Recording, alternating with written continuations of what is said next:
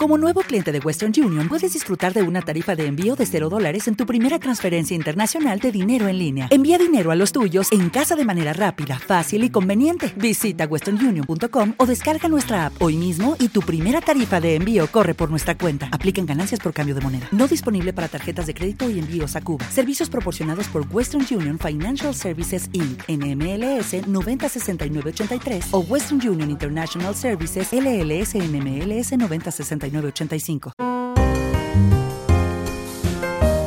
Ya está por aquí cargadito de canciones de músicas como es de costumbre, porque es su pasión, nuestro colaborador que llega desde la Factoría del Ritmo, Florian Manuel Pérez Sánchez. ¿Qué tal, Florian? Muy buenas.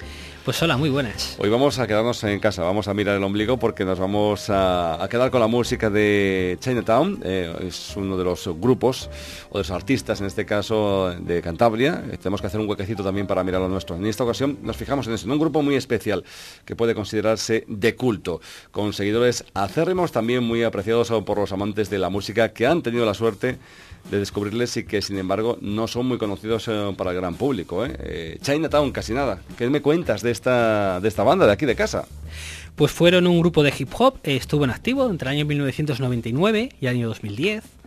Estaba formado por dos MCs, eh, se llamaban Prito y Ganda, mm. y un DJ, se llamaba DJ V, pero además ejercía también de productor y de MC.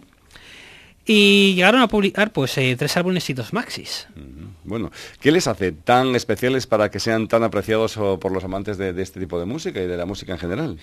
Pues yo creo que sobre todo por la calidad de sus canciones y sus discos. La verdad es que eh, sabían destilar muy bien pues, la esencia de la música negra, de múltiples influencias, de fan, de soul, de reggae, de jazz, de blues, para construir un hip hop pues, pues muy personal, también muy elegante, cuidado. Y además también era muy importante unas de sus letras, eran letras pues eh, hablaban de la vida, tal como ellos las veían, pero daban unas visiones así rudas, afiladas, con muchas metáforas y también, bueno, dejaban un espacio lo suficientemente interesante para el oyente pudiese aplicarlo a su entorno, imaginarse y, digamos, hacer sus propias interpretaciones. Creadores de, lo que llaman poesía urbana, algunos de, los usuarios, ¿no? Además que, también tenía una, actitud y una forma de entender la música en su carrera y con la relación de los medios, que eso también les ha hecho avanzar bastante, ¿no? Bueno, pues no sé si avanzar. La verdad es, que por lo menos eh, mantener su personalidad. Cuando comentaba lo de la, poesía, de la poesía urbana, la verdad es que muchas veces se ha convertido en un tópico lo de poesía urbana, pero yo esto es uno de los grupos si se puede aplicar ese, esa terminología sin, sin el tópico, porque dominaba muy bien el, idioma, eh, construían metáforas y construían descripciones de la realidad en las cuales eh, había un equilibrio entre, entre ser rudos y rudos y también em, ser cuidadosos con el idioma. Y luego además, bueno, pues ellos sí se mantuvieron pues una actitud de, orgullo, de, de clase obrera, ellos se sienten, y eso lo transmitían en sus letras y también en su forma de relacionarse con los medios. Muchas veces esto les cerró puertas, por, en lugar de entrar en ciertos juegos, se les podría haber facilitado llegar a audiencias más amplias, pues permitieron mantenerse sus treces y, digamos, eh, mantener su forma de, ser. Eh, también forma parte de su personalidad, pues el cuidado que pusieron en todo lo que publicaron. Por ejemplo, sus últimos tres discos, fueron dos maxis y un LP, pues eh, se publicaron en vinilo y, son las portadas eran verdaderas obras de arte de, una, de un pintor de, de Cantabria, jovencito, se llama Antonio Fuentes, hizo verdaderas maravillas con las portadas. Además de espacios reconocidos, ¿no? En el entorno de la calle Castilla, de la pasarela de la zona del Cuervo. Exacto, sí. la, portada de su último álbum, pues le reflejaba eso, una, una visión desde la desde la calle del Cuervo y era es interesante. Realmente bonito. Bueno, vamos a escucharles. ¿Qué es lo que de lo que se trata, no? ¿Qué, nos propones con China, Chinatown? Bueno, pues vamos a escuchar un tema de su primer álbum, una canción que se llama Todo Perdido. Suena así. El respeto no se puede comprar, con dinero no se puede comprar. El respeto. No se puede comprar, con dinero no se puede comprar. El respeto. No se puede comprar, con dinero no se puede comprar. El respeto. No se puede comprar, con dinero no se puede comprar. Como en el micro soy cruel y fuera del buena persona Si esta broma funcionase aplastaría una paloma Los que seáis MCs venid y preparad el show. Pasando de las letras, consiguiendo un buen flow. Queríais ser artistas, pobres narcisistas Perdieron el hilo y yo les dejé mil pistas. Hoy ven como me alejo a través de un telescopio Colgados como diopio, me quejo por todo. Lo viste a la prensa, le molo tu despiste y tu estrés voló. Cuando un inglés te la coló Japonés no es Chinatown, estés donde estés ni te lo crees. Así que si vienes no molestes por el fajo el trabajo. Uno hace lo suyo sin joder con el rap o el hijo de puta no tendrá orgullo.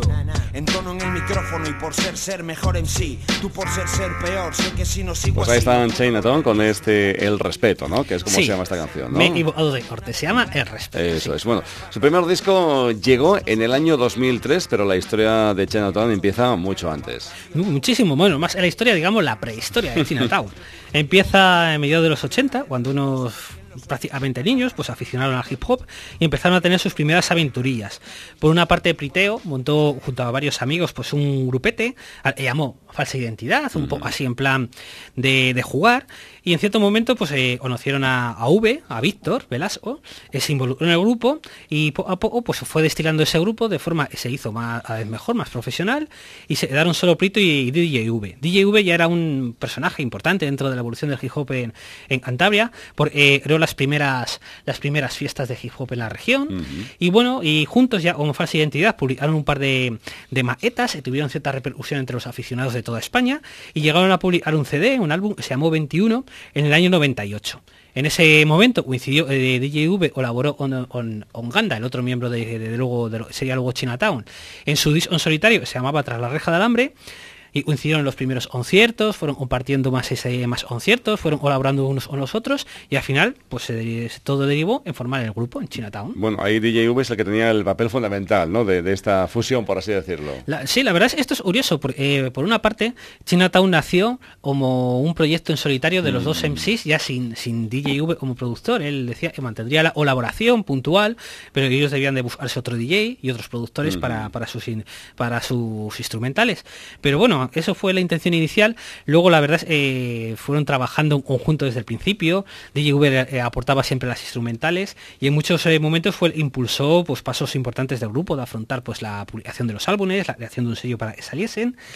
Y además, digamos, fue el, nexo de unión durante los primeros cuatro años. Se mantuvieron en la, sombra, pues pergeñando lo que iba a ser el concepto, evolucionando las letras, aprendiendo a hacerlo todo cada vez mejor.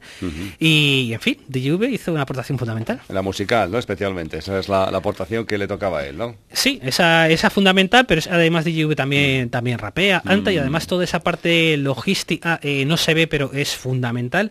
Pues resulta, esa también la afrontaba él fundamentalmente y por eso su aportación es clave. Bueno, pues aquí en esta canción que nos propones eh, la protagoniza precisamente, ¿no? El DJV. Pues sí, la verdad es este tema que vamos a escuchar es un tema a mí me gusta muchísimo. y dentro de la discografía de, de Chinatown se puede considerar un tema menor, es un pildorazo breve, pero el DJV pues muestra su amor por, la música, por los vinilos y también el, respeto que merecen los, eh, los músicos de la música y, lo, y esto lo reivindica pues denunciando a ellos DJs supuestos, profesionales, se cobran por ello, pero sin embargo piratean la música y se hagan de internet llamativamente con calidad para ofrecerla al público. Algo le parece a él muy grave. Bueno, pues eh, toca escuchar música, por lo tanto, ¿nos quedamos con qué?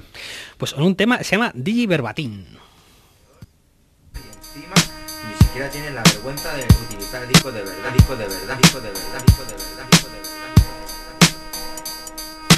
Escucha, mi crew y yo somos verdaderos DJs. Los que dicen que el vinilo pesa me parecen flojos. Aún peor, mariconas y jetas. Con sus bolsos de mano envidia mis maletas repletas y mi volumen al rojo. Mi pista arde. Oyes, niñatos y modernos que llegaron tarde. Ahora quieren atajos porque buscan la fama y los fajos. Yo escracho agudos, peto los bajos y pienso te jodes. Cutres pinchando MP3 y copiando CDs. Van de vedettes y la verdad es que en nuestro círculo tú eres DJ verbatín.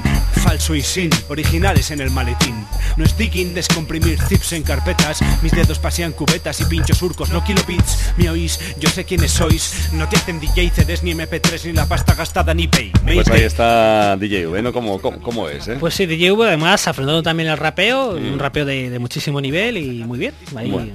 Brevemente, en el 2010 eh, se separaron pero sin grandes esparamientos también, ¿no? Pues sí, la verdad es que se separaron, pero no hicieron, bueno, ellos eh, eh, continuaban siendo amigos, pero decidían, ahora el proyecto Chinatown pues había llegado a su fin y desde entonces pues cada uno va por su cuenta. Se ha habido puntuales colaboraciones de, de Prito con amistades, por ejemplo, colaboraron en el disco de Odio Norte, en One Love One Shot, y luego DJV pues ha ido publicando mixtapes, algo que lleva haciendo desde muchísimo tiempo, unos mixtapes muy, muy interesantes, además se pueden acceder gratuitamente en internet, y luego pues ofreciendo sesiones, tanto derivadas hacia muchos estilos de la música negra, especialmente el hip hop, y también el reggae. Bueno, pues eh, por cierto, si hablamos de recomendaciones, sus tres discos y sus dos maxis son recomendables, pero tú te quedas con Opio, que es el segundo álbum, ¿no? Sí, me gustan todos, pero mi favorito es Opio. Bueno, pues eh, Chinatown, hoy han sido los protagonistas de nuestra Factoría del Ritmo. Hasta la próxima, Florian. Hasta la próxima, muchas gracias. Mis dedos pasean cubetas y pinchos surcos, no kilobits. Me oís, yo sé quiénes sois. No te hacen DJ, CDs, ni MP3, ni la pasta gastada, ni Pay. Mayday, atención, yo también uso herramientas para la acción, pero no sustituyen a mi colección y pronto.